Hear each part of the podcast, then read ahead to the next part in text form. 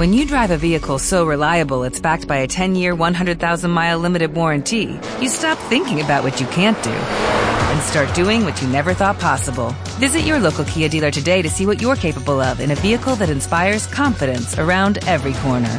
Kia, movement that inspires. Call 800 333 4KIA for details. Always drive safely. Limited inventory available. Warranties include 10 year 100,000 mile powertrain and 5 year 60,000 mile basic. Warranties are limited. See retailer for details.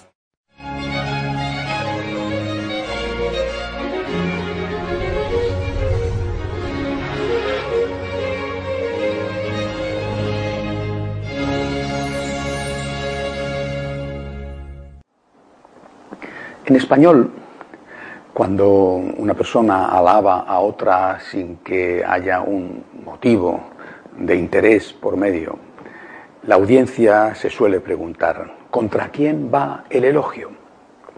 Pues bien, yo hoy quiero elogiar, alabar a Benedicto XVI, al Papa emérito, sin que este elogio, esta alabanza vaya contra nadie, de verdad, muchísimo menos contra el actual pontífice, su sucesor, el Papa Francisco. Quiero elogiar a Benedicto XVI porque siento una gran admiración por él, porque creo que es uno de los pontífices más brillantes desde el punto de vista intelectual que ha tenido la Iglesia. Algunos han dicho que el mejor papa teólogo de la historia porque es una persona, afortunadamente, vive todavía, gracias a Dios, vive todavía, porque es una persona santa, es una persona humilde, es una persona sabia.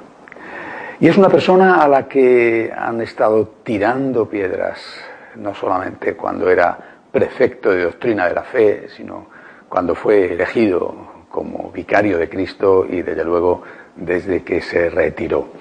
Eh, que si sus zapatos, que si vivía en el apartamento papal, que si le gustaba tocar el piano, pero eso no eran más que excusas para atacarle porque, porque su capacidad, su extraordinaria lucidez hería profundamente a los señores del mundo, a los que están intentando instaurar este nuevo orden mundial.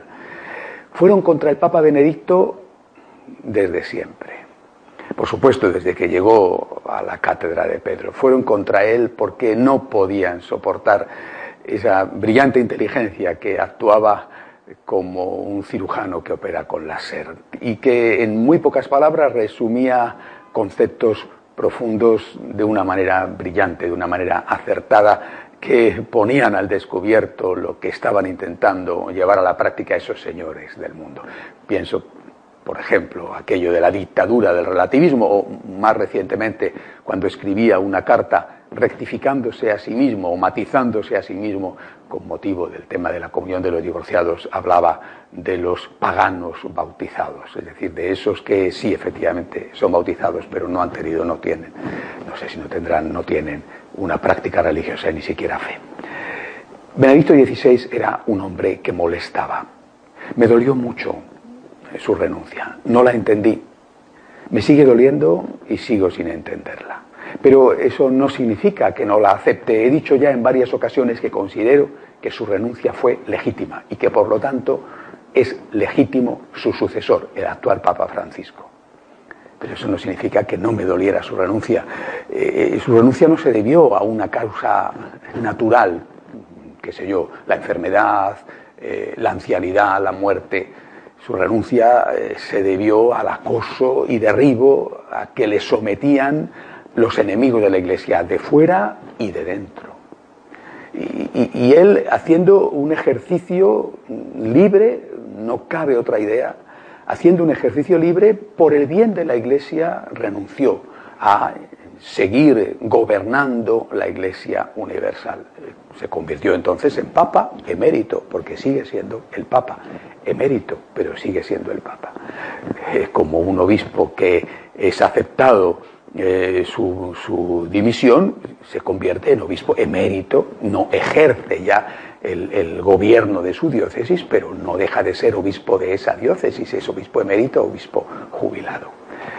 Fueron contra el Papa Benedicto y consiguieron que renunciara, repito, insisto, creo que es muy importante, lo hizo con plena libertad y con plena conciencia por el bien de la Iglesia, pero no fue porque eh, estuviera enfermo o porque él sintiera que la cabeza ya no le daba. La prueba está en que en estos dos años ha dado muestras de una extraordinaria lucidez en sus pocas intervenciones públicas y de que su salud propia de una persona de su edad sigue, sin embargo, siendo suficientemente buena.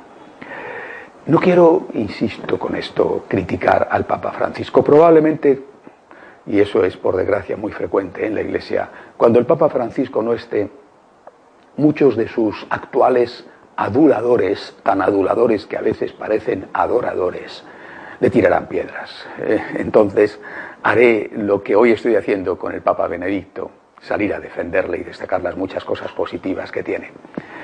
Hoy quiero elogiar a un hombre bueno, a un hombre santo y a un hombre humilde. Pero quiero decir también otra cosa. Porque además nos lo recordó el Papa Benedicto en esos últimos días, entre que el 11 de febrero del año 2013 anunció su renuncia y el 28 de febrero la ejecutó, aquel vuelo en helicóptero tan emotivo desde el Vaticano a Castel Gandolfo. Eh, quiero decir, recordando las enseñanzas del Papa Benedicto, quiero decir que la Iglesia no la llevan los papas y por supuesto no la llevamos nosotros. La Iglesia la lleva siempre adelante Jesucristo.